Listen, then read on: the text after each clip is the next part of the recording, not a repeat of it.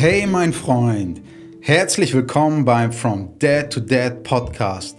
Du willst ein liebevoller Vater sein, aber trotzdem ein ganzer Kerl bleiben? Dann bist du hier genau richtig. In diesem Podcast findest du simple Tipps und praktisches Wissen, um der Held deines Kindes zu werden.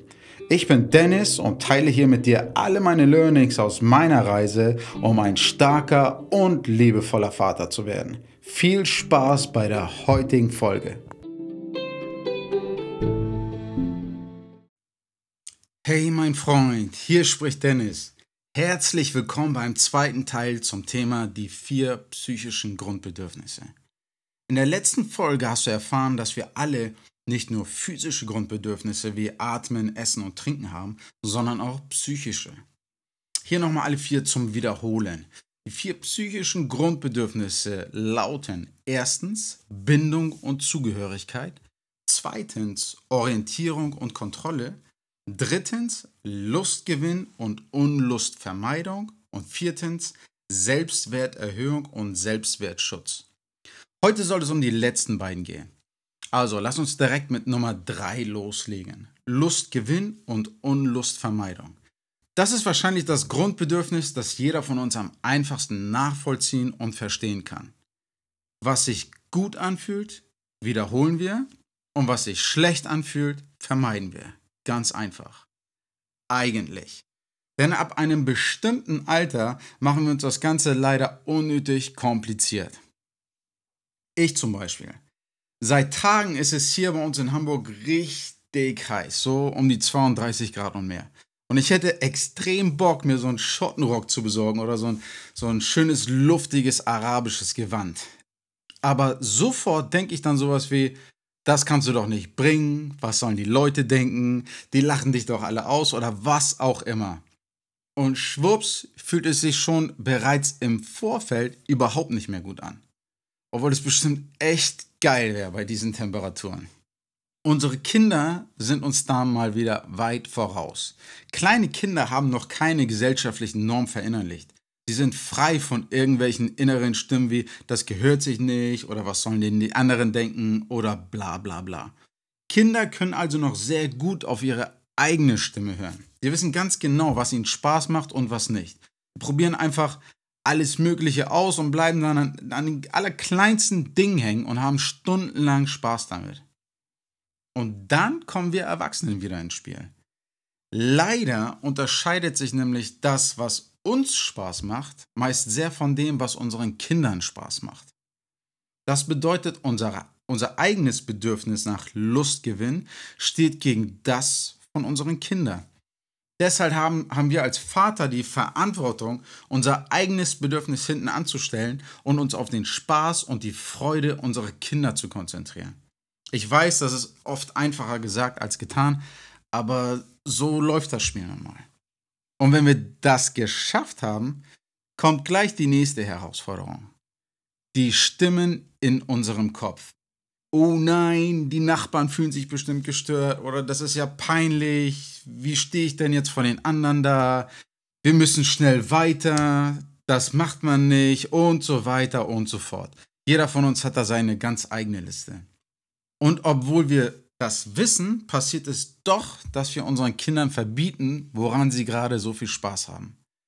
Und dann schaltet sich die Unlustvermeidung ein. Dazu mal ein äh, persönliches Beispiel. Wir haben hier bei uns zu Hause einen richtig schönen großen Schuhschrank aus Metall. Und mein Sohn hat rausgefunden, wenn man da mit einem Holzhammer raufhaut, wird es richtig laut und das findet er total cool. Er haut also immer wieder darauf rum und lebt damit sein Bedürfnis nach Lustgewinn aus. Mich persönlich nervt das jedes Mal schon mindestens ein bisschen und ich mache mir auch Gedanken darüber, was die Nachbarn davon halten und ob die sich gestört fühlen. Jetzt könnte ich natürlich einfach meine Macht ausspielen und ihm das verbieten oder ihm seinen Holzhammer wegnehmen. Aber dadurch nehme ich ihm nicht nur seinen Lustgewinn, sondern ich treibe ihn auch in die Unlustvermeidung. Er lernt dann nämlich, dass es zwar Spaß macht, auf dem Schrank rumzuhämmern, aber dass es überhaupt gar keinen Spaß macht, sich deshalb immer wieder mit Papa zu streiten. Also lässt das irgendwann gleich ganz bleiben. Wenn so etwas zu oft passiert, verlernen unsere Kinder auf ihre eigene innere Stimme zu hören. Als Teenager oder als Erwachsener wissen sie dann nicht mehr, was ihnen persönlich wirklich Freude bereitet. Und dadurch kann es passieren, dass sie versuchen, ihr Grundbedürfnis nach Lustgewinn mit Alkohol, Drogen, Kaufsucht, Spielsucht oder was auch immer zu befriedigen. Und außerdem wird es immer schwerer, eine enge Vater-Kind-Beziehung aufzubauen, wenn dein Kind dich mit zu vielen Verboten oder Unlustvermeidung verbindet. Das bedeutet nicht, dass du deinem Kind alles erlauben sollst, aber wir sollten uns auf jeden Fall immer überlegen, warum wir ein Verbot oder eine Regel aussprechen und ob es wirklich nötig ist. Also versuche dein Kind so viel Spaß und Freude wie möglich erleben zu lassen. Auch wenn du es manchmal langweilig findest oder wenn es manchmal einfach nur nervt. Und versuche die Stimmen in deinem Kopf leiser zu drehen und mehr auf dein Kind zu hören. Klar ist das schwierig und klappt nicht immer, aber es wird sich für eure Beziehung und seine Zukunft extrem lohnen. Kommen wir zum vierten Grundbedürfnis, Selbstwerterhöhung und Selbstwertschutz.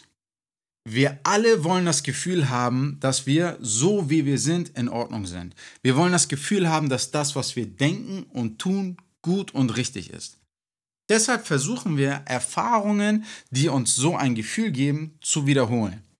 Das bedeutet, wenn wir etwas gefunden haben, das wir gut können, werden wir es wahrscheinlich wiederholen.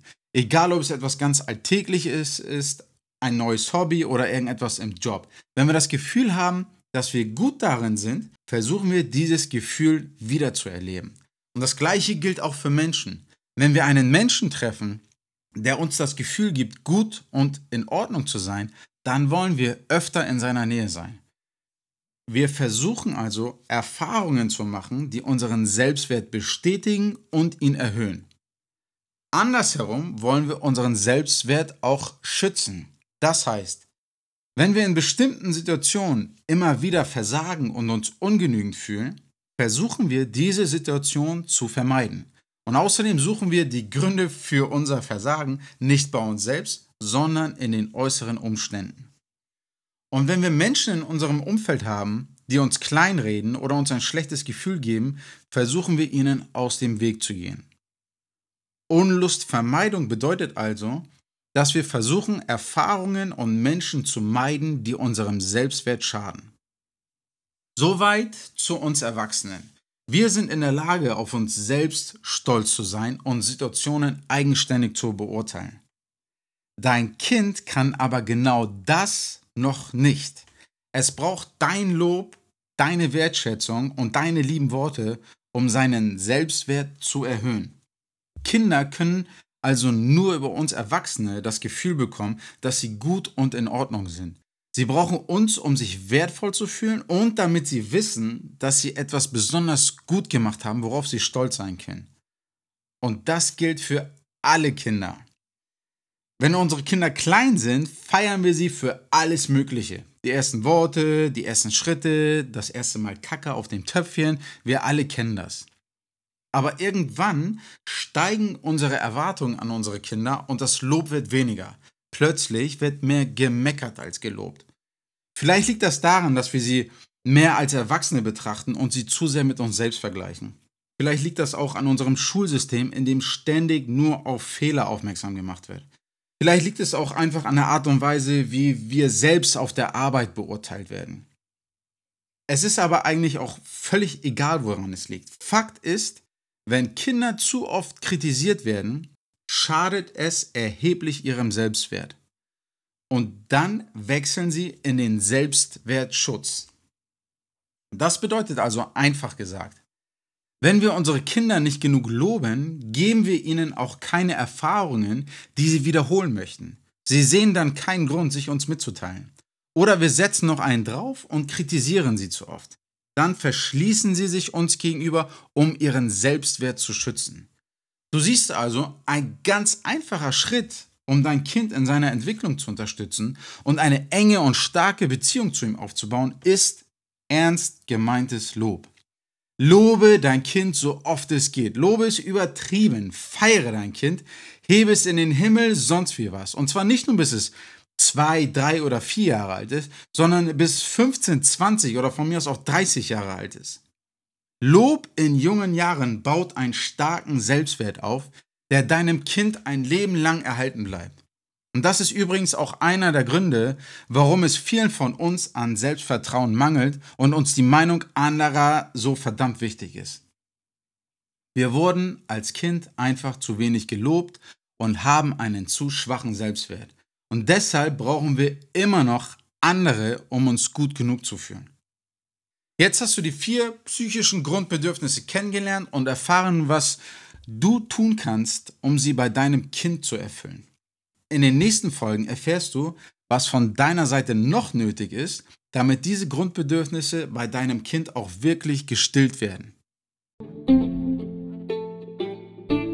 Ich freue mich wirklich mega, dass du diese Podcast-Folge bis zum Ende angehört hast.